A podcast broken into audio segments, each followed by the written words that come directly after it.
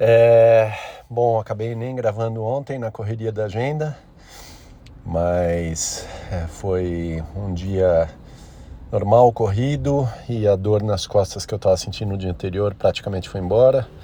Acho que é só recuperação mesmo depois de um jogo de tênis de domingo de duas horas. Mas claramente eu estou sentindo que eu estou é, perdendo massa muscular e ganhando é, gordura aí é, nos últimos tempos. Hora de me cuidar mesmo, senão eu vou começar a sentir dor aqui e ali e é isso aí. Então preciso cuidar um pouco mais de mim.